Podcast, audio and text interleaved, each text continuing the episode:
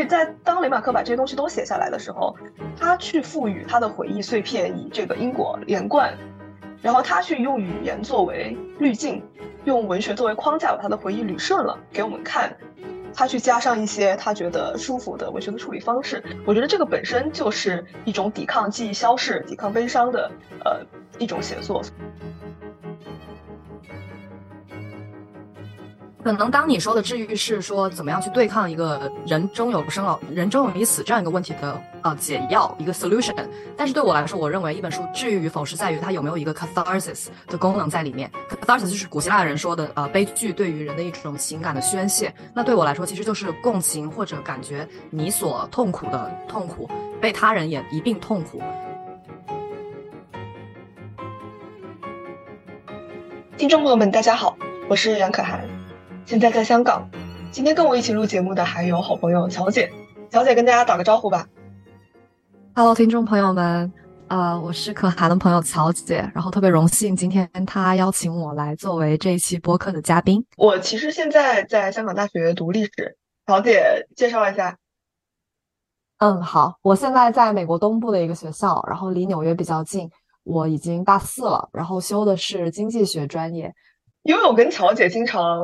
还是会一起就聊我们看过的书。今天我们也想聊一本共同读过的，也都非常喜欢的书。它是德国作家雷马克写的《西线无战事》，然后它的英文译本叫做《All Quiet on the Western Front》。我们其实做这个播客的初衷可能也比较简单吧。我听过至少有两三个专业媒体人或者是文学从业者，他们的内容都非常扎实的这种文学播客，然后是这种比较轻质的文学传播媒介的受益者。那作为一个极其业余的就读闲书的人，可能我们做出来没有这么多的文学见解，但是我觉得文学体验它是非常日常性的，它也是可以分享的。然后要逼迫自己去思考，要有一些 output 的压力，不然电影就白看了。很长一段时间，我记得我之前了早，就是我有一种每天生活、上班、下班，然后学习也好，有一种非常线性的流水性的这种生活体验。我觉得这个日子它过了。就没有任何的痕迹。然后你还记得，就你在香港的时候吗？那个港铁 MT 二，它不是班次密度特别高，就是你从坚城到中环，可能每一分钟都有这个列车，它就是一班又一班的。我当时在挤在地铁站里，我觉得前后列车它没有任何的分别，这种重复的荒废的循环，我觉得在这种循环里面，我会变得非常的愚钝。就如果我不逼着自己去表达和思考的话，我可能会。永远的愚钝下去。但是我觉得，呃，不管是写推送啊，或者是录播课，或者仅仅我们两个人呃聊天和对话，它都是一种识别和整理记忆的过程吧。就这个过程里，可以把很多体验都重来过，也可以把很多和他人交谈时候的这种灵光一闪的时刻记录下来。其实包括今天这本书，我最开始看也是刘曹推荐的《机械无战士》呢，它一直被作为一种反战文学。我记得，就刘强，你之前也是高强度的在为阅读好几本战争文学。你跟我说《西线》是你看过的几乎是最好的作品，但是你一开始跟我推荐的时候，我并没有去看嘛，因为我觉得我对这个 genre 一直是非常的畏惧和避之不及。因为其实，首先我觉得作为一个普通的读者，进入这种战争的它的叙事路径和场景的设定，需要非常强的情绪投入。然后战争文学呢，它。在我看之前，我预设它有一个很尖锐的阅读体验，很肉感，很很 physical，所以我也知道这个作品的底色不会很明亮。然后我之前在飞机上面看到我前排 在看比利林恩的中场战士，然后我就在想，天呐，你在这么狭小的空间，你在高空中，然后你要尝试共情某个沉重的历史瞬间，真的呃有必要吗？我当时觉得那。曹姐，要不分享一下你读战争文学的这个契机是什么呢？以及你在读它的过程中，你觉得它和你的生活的相关性在哪里？哎，我觉得你这个问题问的很好，而且刚才听到你说的两点，啊，一方面是进入一本战争题材的作品，不管是电影或者文学也好，需要人有大量的一个情绪投入，或者说有一个特定的情绪入口，和现实生活差距特别远。另外一种就是进入之后的阅读体验本身会非常的肉感和尖锐，这也是战争这个题材，因为它本质上就是在与人的生和死进行一个打交道的过程，呃，也是和现实生活中可以说是非常遥远的。然后刚才你最后说到一点，就是在飞机上，你想的一句话是有必要吗？我觉得这个问题就又回到了你一开始说。说为什么想做播客的问题，是因为当时当你在 MTR 港铁中等车的时候，你感觉一辆一辆的列车从你眼前走过，可是却没有彼此的分别。那如果我们每天就沉浸在这样的现实生活中，不就是一些这样的列车走走停停，我们自己就像一辆列车，然后有很多人上来也会离开我们，我们就不断的再从一个班点赶到下一个班点去，这样一种。往复循环的劳动异化的圈套也好，你可以去这样用这样词汇去形容。但我觉得听到你刚才的那种感受，就会让我意识到，我觉得是非常有必要的，就是让我们能够通过战争作品去脱离现实生活中的那些问题，并且去思考，就是当我们生在一个和平年代中，我们所不能理解到的历史到底有多少沉重的重量。而战争文学是尤其容易帮助你去进入这些对历史以及人的生死、伦理道德等等这些很尖锐的问题一个。很嗯，怎么说呢？我觉得战争文学是一个非常好的介入点，可以让你很快的去沉入到这种更沉重的话题的思考之中。然后你的问题，另外一方面是问我为什么会阅读战争文学，就是进入这个题材的一个契机。其实也是因为我自己在上海做了半年的实习之后，然后被确诊腰椎间盘突出。其实当时我还住院了一段时间，然后在那段时间特别印象深刻的就是在医院里面和很多年纪比我年长许多的病人一起，然后每天进行治疗等等，也包括医生说的很多话题，就是他会说你这么年轻不应该啊在这个时候就腰椎间盘突出，那你是不是还有一些啊？为什么工作压力在你的身上体现的这么明显呢？后来我就经过一段时间的治疗以后，就意识到，其实我自己是有很严重的焦虑情绪的。就其实身体的病痛是很小的一部部分问题，但我自己的反应特别大。其实是因为我本身有各种各样对于生活现实的压力等等，最后反映成了一个腰椎间盘突出的这样一个症状。就其实我也没有进进医院真正做手术，但是确实就是感觉到非常的不适。所以是在这个过程中，我就去选择让自己，我就说那干脆我就休学好了。啊，然后离开医院，包括实习，包括学校这三个场所，然后回到自己家里面去思考，现在我应该做一些什么样的事情，能够让自己的生活回到正轨。那在这个过程中，我就感觉到一个很充实的兴趣爱好也好，或者一种生活的方式，就是进就是进行阅读。然后当时在阅读这段呃阅读休在家休学，并且进行阅读的时候，我最深印象的几部作品中，就偶然有《西线无战事》这部作品。就如果我们去抛开，如果我们去轻易的解剖我们现实的生活，其实随时就会触及到在底之下的这些与战争有关的问问题。比如说，一个人在被异化成一件武器、一个夺走他他人生命的工具的时候，应该去怎么样去看待自己的生活意义？这就像我们现在在格子间里面工作打字一样啊。其实这些问题，不管是几十年前雷马克写这部作品，还是我们现在在日常生活，其实都会遇到这样的问题。对，我觉得你说到的这个。两种不同的异化，一种是呃人拿着武器在在前线的异化，另外一种是可能我们现在每天身处的重复的劳动异化。我很明白你说的进入战争文学是进入一个对自己很陌生以及很极端的场域去思考人的异化和孤独这些问题。那你当时看到他的这个契机是什么呢？就是你在你刚刚有说可能换了一种生活方式，就因为。呃，身体原因和情绪上面两方面的，然后你进入了阅读。然后我想知道，那你在进入了这么极端的这个阅读场景之后，就是可能跟呃这么极端的历史去共情之后，你的感受是怎么样的呢？那我觉得相关性就在于，首先一点就是刚才我提到的异化这方面，另外一方面就是当我自己啊有腰椎间盘突出，或者说我有了某种身体上的病状，然后在医院中进行治疗的时候，其实我每天每天身边的人，包括我自己，都在与一个人的生命之脆弱与死亡的这个命题去进行一个斗争。就我想说的是，在医院里面躺在病床上，你是很难去和一个从来没有住院过的人去解释那种绝望的感觉是怎样的，因为当我在医院里面，我就经常遇到很多。很多很多中年人，然后他们都是因为工作压力，然后长时间的久坐，所以才有腰椎间盘突出这样一个病状。所以其实，在这样一个身体，嗯，相当于是罢工的一个警告的一个事件出现之后，其实你能通过这个病看到很多他们生活中百般的无奈。然后我就觉得，在这个过程中，我特别深的体会到了作为一个人，作为一个个体的孤独，尤其是我没有办法向其他人去言说这种身体的病痛给你带来的摧折是有多么大的。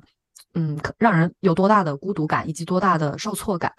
然后在阅读战争文学的时候，我会意识到，哎，主角在很多时候探讨关于战争对于人的人性的泯灭也好，或者他作为一件武器被异化的这种孤独的感受，以及他嗯在遇到其他人时也无法言明出这种啊受到战争的一种创伤的感觉时，我会觉得我和他们有很强烈的共鸣。所以可以说是一种啊，我与这个文学作品中的。主角有一种创伤性的联系，就 trauma bond。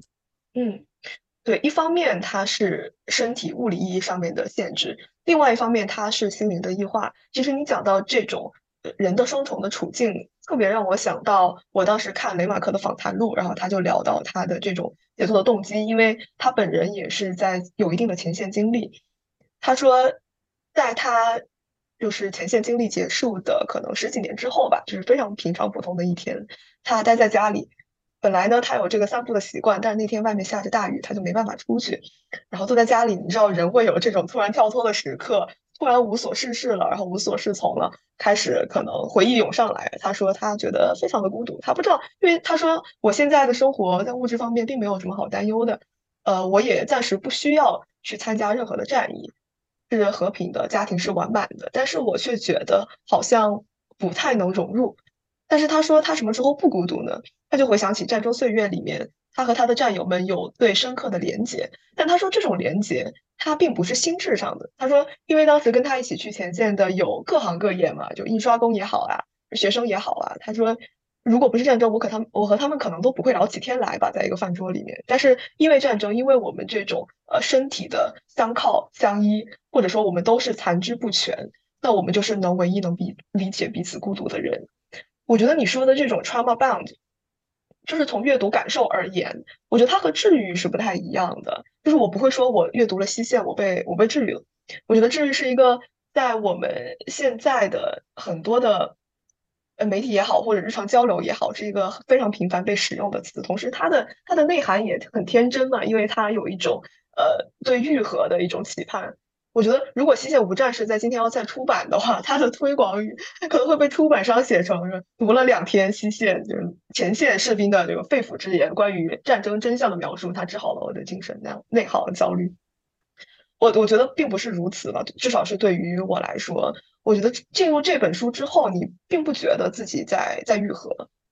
因为可能。你的孤独和异化感，它还是看完书之后，它还是照旧的。但你的痛苦可能因为看了书是加倍了，它的所有的情绪的浓烈程度并不减轻。但你至少会知道，就有一个人，比如有一个士兵，这个保罗，他在某个历史时刻和你一样，或者比你更极端的生存状态下，他是焦虑的震动子。我觉得治愈的话，它可能有一个比较呃，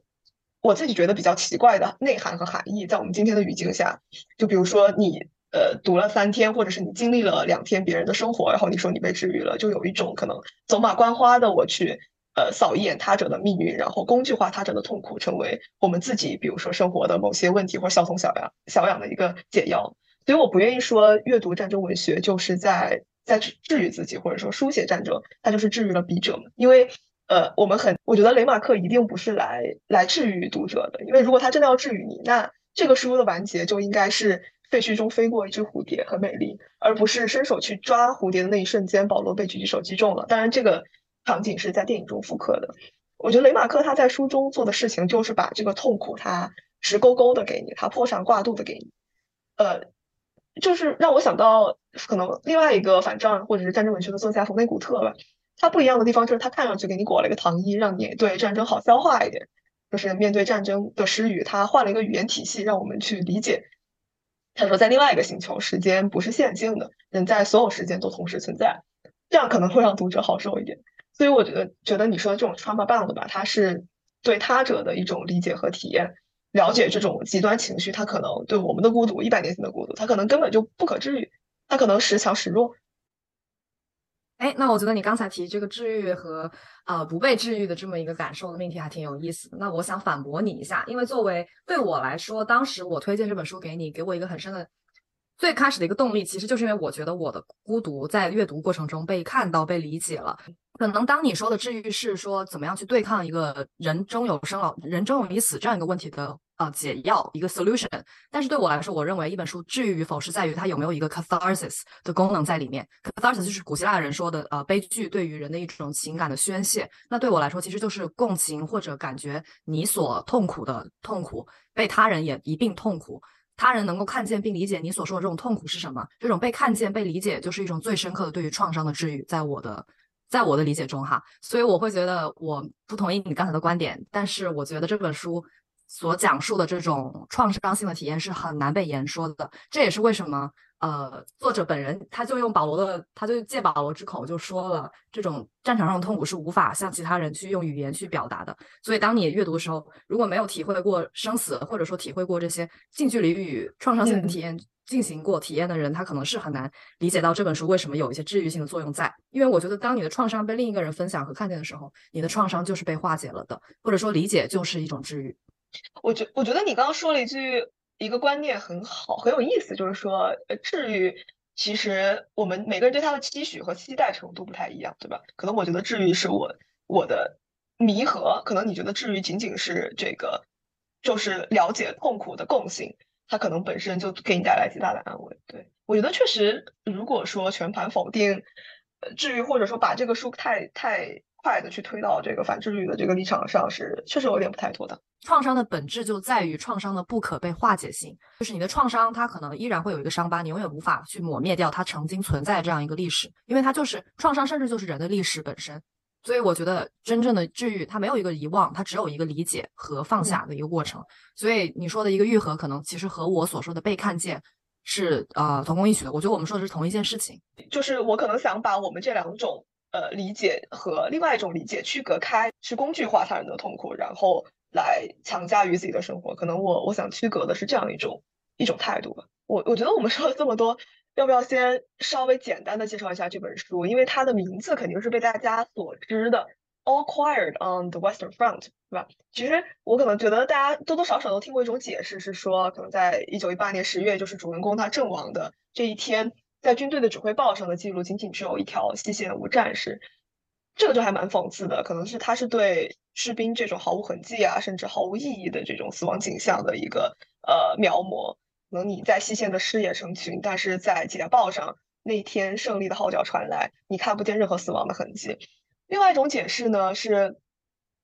我我之前看了之后，我突然想到冯内古特啊，他不是也有一个呼应嘛？他说大屠杀过后的现场必定是极为静谧的，一直都是，除了雀鸟，这是 all quiet。但另外一种 quiet 呢，是面对大屠杀，幸存者和后来人也没有什么特别好说的，死了就是死了，对吧？没有人再去说什么和渴望什么。就像五号屠场里面，每当有人死去，冯内古特就会说 so it goes，就这样吧，反战没有什么好反的，没有必要。呃，没有可能去反对我们无法左右也无法解释没有由头的战争，所以有什么好说的呢？这两种解释我都非常喜欢。这本书呢，其实它一两百页，它零散时间就可以看完，而且是非常阅读友好的作品。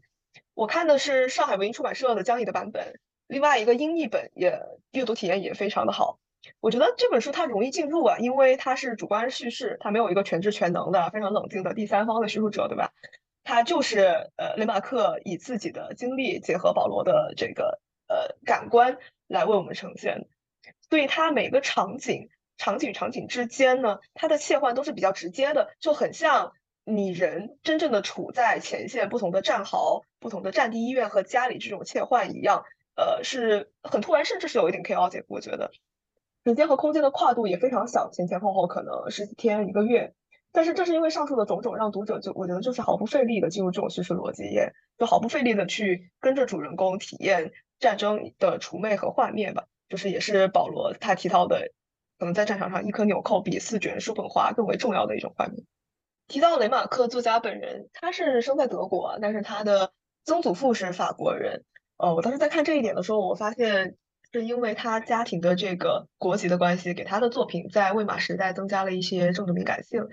这部作品本身，他写作出来在魏玛就是掀起了一阵轩然大波。呃，主要是他的题材非常里面直勾勾的可能抨击呃一些德国建制的问题，所以说让拥护他和反对他的人都有一些政治立场去呃抨击这本书。那雷马克本人呢，他十七岁半，也就是在一六年的时候，他就加入这个德意志帝国陆军，然后调到比利时去参加战壕战役。但是我当时看到他一个月之后就负伤，之后主要是在前线做文职工作，所以他的前线经历是并不算长。那这个事实本身也成了这部作品的所谓真实性的一个争议点。虽然我们今天肯定都是把西线当做小说、当做文学作品，然后我们也接受里面的虚构部分，但是其实，在魏玛时代这部作品当时它被 u s t i n 这个出版社在宣发的时候，他就顶着一个 The True Words 把 Wall。就是我要去揭露战争真相，因为我是一个亲自上过战场的人，有点非虚构的这种名号了。可能是出于宣传的考虑吧，也可能就是在政治语境下一个比较讨巧的宣发策略。然后当时反对这部作品的人，他们会攻击小说中的看似不符合战况的情节，比如说啊，就是另外一些可能士兵也好，退伍军人也好，他们指出雷马克书中不太符合逻辑或者是实况的一点呢，就是里面写到马的这个哀嚎，它主要是可能保罗他们在前线，然后对方敌军的炮火攻击过来的时候，保罗他听见了他从未体验过的一种。呃，尖锐的嚎叫声，一种人不可能发出来的巨大的声响，呃，是因为一匹马或者是一群马，它们中弹之后发出的声音。我可以给大家分享一下，呃，这段文字的描述。最恐怖的悲鸣、呻吟和哀叹钻进了耳朵，从四面八方钻进我们的耳朵。这声音听不见，像幽灵般充斥在天地间，四下蔓延。最后一匹马，两条前蹄跪在地上，像个旋转木马般转着圈，可能是因为它的背部已经被打得稀碎。这段当时我看到印象也非常深刻嘛，因为我其实，在呃看战争作品的时候，并没有期盼去看到里面写非人类的部分，对吧？就是动物在战场上，这是一个呃比较出人意料的，但是其实写下来比较震撼人心的视角。那当时的那群反对者呢，他们争议点主要在于，可能他们觉得马在呃战争上呃并不会这样的哀嚎，或者说他们呃其实并不会遭受如此的创伤，这可能是雷马克就是戏剧化了。当然，我觉得我们今天把它当做小说来阅读，不必纠结于它对记忆和真实的一种忠诚度。嗯，我记得有呃，乔姐，你之前也是跟我讲过，你在一些文学和影视作品里面看到过动物创伤的呃这样一些叙述。你跟我说，他对你的感受也是非常不一样的，你可以跟我们分享一下。嗯，是的，呃，其实我就是想到，虽然当时的人可能会觉得啊，你这。一本小说里面，你说自己是 true words about war，但是你最后又写了一个关于这个马的部分，然后实际上战场上就听不到马的声音，因为战场上肯定是很混乱的呀，不停的雷火声，然后有人在哀嚎，或者有人又摔倒了，或者不断有枪枪在更换子弹，或者就是 子弹发出的种种声音，怎么会在这时候去听到一个马的哀鸣呢？但我觉得其实我们都可以用，就仅仅是关于马的这个意象，在战争中的一个体现，我最深的，我之。第一个联想到的就是俄国塔可夫斯，呃，苏联塔可夫斯基，他的电影中就经常出现马这个意象，然后他的很多电影也都是关含呃创伤或者战争以及政治斗争这些题材的，所以我会觉得。雷马克在这个地方写一个动物的情况，其实就是在提醒人们，你对于人或者说任何与人相关、与战争相关的声音都已经脱敏了，因为你已经听了太多人死掉的时候的哀鸣等等，或者说你已经看过了太多呃一个炮火击到你面前等等。但是在这个时候，你会听到一群马的声音，是因为他们也是活生生的生命，就像人一样。然后他们还会在战争呃的炮火落到自己身上的时候，去发出这样巨大的一些悲鸣，而人已经麻木了。我觉得正是这种非人类性的一个生物的反应，才能够提醒你，你作为一个人已经被异化的，失去了作为生命本身的很多意义等等。你现在仅仅是一件武器，你仅仅是一个杀人的一把刀等等。我觉得在这个地方写一个，就是作为文学的角度，我认为他去写一个马的哀鸣，让他印象深刻，是一个完全没有问题的事情。但是这又要回到，就是你刚才说。在当代的时候，这部作品的呃发宣发的时候，它宣传的概念是 true words about war。那其实就又回到了一个文学作品，它的使命到底是什么？它需要注重历史上的真实性，还是说它应该去写一些能够超越它自己时代、时空限制的等等的内容，让几百年后的人去回归，想要去了解这段历史的时候，他可以获得怎么样的一种印象？所以我觉得其实这就是一个很典型的文学的使命和历史，嗯，真实事件的嗯的边界到底应该在哪？今天我们肯定不会把文学看作是这个，当然它有纪实性的这个功能啊，但是它一定不是它的一个决定性的功能嘛。就我们不会让文学去背负呃所谓的还原真相或者纪实的这样一种重担，甚至我们觉得，尤其是你像呃我学历史啊，读这么多文献，然后也是读了很多的历史学的理论吧，就是那有一批这个很少的一批人啊，他们甚至不会让历史去背负这个写实的重担，对吧？因为历史它毕竟。大家会说它是 art 加上 science，就是它既有这个呃严谨的这个文学研究的一些 discipline 一些呃科学研究方法，但是它也有叙述的部分，这就是让它这个学科非常的特殊的部分。那一个文献下来，它是呃它一定是潜藏着记叙者的呃回忆也好了，呃记录的偏差也好了，这是无法避免的。我觉得尤其是文学，我反而在今天会更加珍惜，或者是更加的。呃，喜欢于他对真实记忆的主观性的还原，因为其实我很喜欢的历史学家 Paul Fussell 他就说过嘛，你体验了战争，那你会发现战争它是又诡异又混乱又随机的，它并不是我们在可能影视剧里啊啊，甚至是在小说里看到的这个呃场景与场景之间它的转化非常的顺畅，然后它的故事叙事逻辑非常清晰，它人和马这么分别，马的声音这么的刺耳，它不会的，对吧？就像你刚刚说的，战场上它是呃非常的突然以及混杂。对我们对人的声音脱敏了，我们对马声音也听不见，对吧？炮火的声音，你甚至不知道它是从什么地方传来的。所以在当雷马克把这些东西都写下来的时候，他去赋予他的回忆碎片以这个因果连贯，然后他去用语言作为滤镜，用文学作为框架，把他的回忆捋顺了给我们看。他去加上一些他觉得舒服的文学的处理方式，我觉得这个本身就是一种抵抗记忆消逝、抵抗悲伤的呃。一种写作，所以我觉得反而是会呃更去享受文学给我们带来的这些回忆的感受吧，而不是说把它放到一个呃记录的位置上。对啊，你可以说文学是一种对历史的美化或者改造，因为它本身成为文学就在于它的失真嘛，或者说它就是像你说的一样，就是一种对记忆的再造，或者说对一种审美化的一种记忆。对我，我突然想到，之前也是有好朋友啊，他给我有一天分享了。呃，安妮埃尔诺他在访谈录里面谈到一个概念，就是说进入文学。呃，他说什么叫进入文学呢？就是用文学去捕捉那些日常领域当中的模糊的疆域，把它们记录下来。有时候让他们变得简单，有时候让他们变得复杂。但是重要的是把这些过往在文学意义上能够重来过，能够把它们 on down，就这种 on down 的这个功能吧，就是他觉得是文学很重要的功能。那。我其实呃，刚刚我们谈到就是这个雷马克的书中写到马的哀鸣啊，其实它里面有很多的桥段让我印象都非常的深刻，因为是和我的日常生活处境太不同了。就比如说他写到这个保罗准公，他在前线大十几年之后呢，他被叫到这个守卫室，他被告知有十四天的休假回家的时间。我当时看到很震惊了，因为我不知道呃还有回家休假这个安排，呃。那在接下来呢，他就会写到自己回到家之后的与周遭人无法沟通和无法融入的境地。有几个选段可以让大家来感受一下。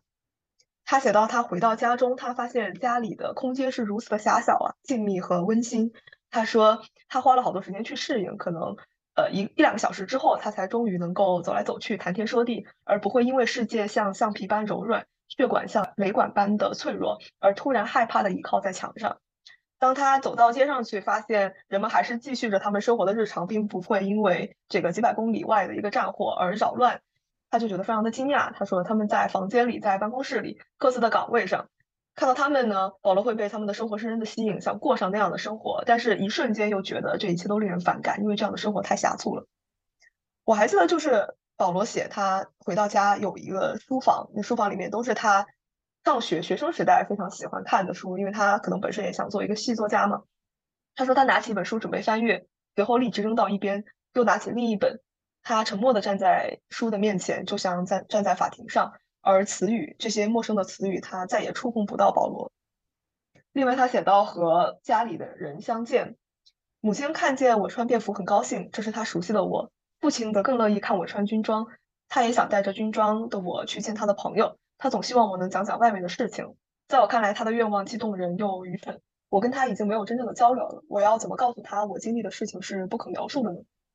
我看这段，呃，感受很深啊，因为它让我想起之前看记忆文化理论里面有一个观点是说，一战特别是在前线，它终究是部分社会群体的活动，就是士兵他们是国民的一部分。那虽然整个战争它可以说是全民性的体验，每个人的体验，但是。同一种历史事件下，不同群体的印象可能会天差地别。那对于战争士兵来说呢，他们经历了战场；但是对于普通民众来说，战争的体验来自于可能新闻报道啦，来自于迷思和传言。那其中不乏呃迷信和谬误吧。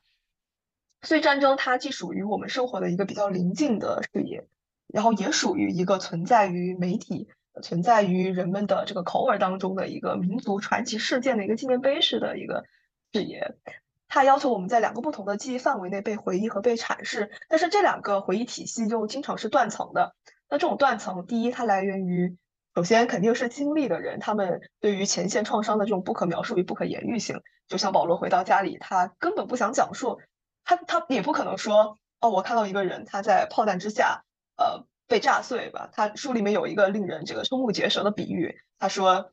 这个你可以把这个人用勺子刮下来，把他葬在饭盒，就这样的比喻，他可能不可以在日常的语境下传递给他人，所以是不可言喻的。呃，这样的回忆的断层。那另外一种断层呢，其实也是因为可能国家机构控制下的媒体，他们通过对战争叙述的一个垄断，在刻意的维持公众与前线士兵的距离。那就比如说，呃，我比较喜欢的一个历史学家 Mark Block，他也是在写他的战争回忆录的时候，他说：“人在战壕呀，生生死死都是如此的随机。我们作为士兵可以相信一切，下一秒任何事情都可以发生。当然了，我们不会相信报纸。那像伦敦当时当年报纸的一个版面吧，我就在查文献的时候看到了，觉得也是非常有意思。呃，原文就是这个报纸他说：平民要如何助力战争呢？你们只需要开心就好了。”你们要致信鼓励在前线的亲友，但是不要听信他们口中传回来的任何的谣言。同时，也是因为当时广泛存在的一个书信审查机制吧，就使得前线的士兵在措辞之间极其的隐晦，有时候对真实的经历他闭口不谈。所以，其实你看到一面他是被神话的战争图景，战争作为民族的历史丰碑，然后另外一面呢，他是呃保罗等士兵在战场上他们会解构所有的价值，他们会怀疑之前看到的。叔本华对生命意志的阐释，他们回归了这个生存本质的真相，他们回归了一些可能呃人性当中最为残酷的、最为直接的弱点，那这个鸿沟就会越来越大。那所以就一定程度上，我觉得像新线这种呃标榜自己为非虚构呃半自传体制的这种写作，它提供了两种记忆的一个呃交互的可能吧。然后我其实还想分享另外一个书里面。让我觉得很惊讶的地方了，就是一种前线生活和日常生活的这种迫近和临近感。我当时觉得近乎是荒谬的，因为 书中保罗他前一天还在战场，他后一天被告知可以突然可以休假两周，然后他早上离开部队，下午就坐火车回了家，沿途的景象也是他长大的时候非常熟悉的。也就是说，前一天你还处在满是残肢的一个壕沟，你离炮火仅有一步之遥，后一天走在家里的地板上。那家里人，母亲问你要不要吃梅子酱，然后眼前还是姐姐的这种梳妆台，也就是说，在极度的恐怖和极度的安全与温馨之间，这个距离，他居然只需要乘坐半天的火车。因为在我本来的想象当中，你奔赴前线是呃等同于奔赴远方，因为你只有这种长距离的转移，才能让人有时间去预备心理上的预备即将到来的冲击，以及让人去告别对旧日世界的这种熟悉感嘛。那怎么可能从战壕到家门就只有几个小时，却恍若隔世呢？我觉得用发送的话来说，就是跳一个描述啊，他说你从臭气熏天的泥泥流到伦敦剧场的华丽的座椅啊、香水、雪茄，只需要七十英里。甚至保罗回家休假的时间，他还去经常的酒吧。他早上吃完了妈妈做的蛋饼，下午就在战壕里面吃打包剩下的，然后把它们分给俄国人。就这十四天休假的每一天，保罗就向着死亡的大门跨进一步。而你自己的意志，你亲近的人的意志，无法改变你奔赴死亡的步伐。这种人的境遇的巨大反差，在如此局促的物理空间里面发生，我觉得也是很有呃剧场感的，也是很很奇怪的。我会说一种阅读体验。所以我觉得总的说来，这本书它的短小和它的主观的叙述，都能让读者。非常容易的进入，我觉得大家在有空的时间，如果你听了我们这一档播客感兴趣的话，也可以去找来看一看。那我们今天的播客就到这里，下一期可能也会跟其他的嘉宾一起聊其他的文学和影视作品。如果有兴趣的话，欢迎 subscribe。